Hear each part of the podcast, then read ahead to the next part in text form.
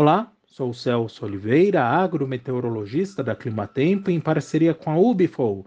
Trago informações sobre as condições do tempo na região norte, que vem recebendo chuvas fortes, principalmente no norte do estado do Pará, mas em Tocantins e Rondônia, expectativa é de pouca precipitação nos próximos dias. Até chove em Rondônia, se a gente for pegar o acumulado previsto para os próximos sete dias, há uma expectativa de pancadas isoladas, mas que não chegam a modificar muito o ambiente agrícola. O mesmo vale para o norte do Tocantins, previsão de chuva que não alcança nem os 5 milímetros nos próximos sete dias. Posteriormente, entre os dias 31 de maio e 6 de junho, ou seja, boa parte aí da primeira semana de junho, a chuva volta a espalhar pelos dois estados. O acumulado projetado alcança pelo menos 20 milímetros em Rondônia, em praticamente todos os municípios de Rondônia, e a mesma, o mesmo acumulado é esperado para o norte do estado do Tocantins. Apenas o sudeste do Tocantins, área mais próxima da divisa com o estado da Bahia,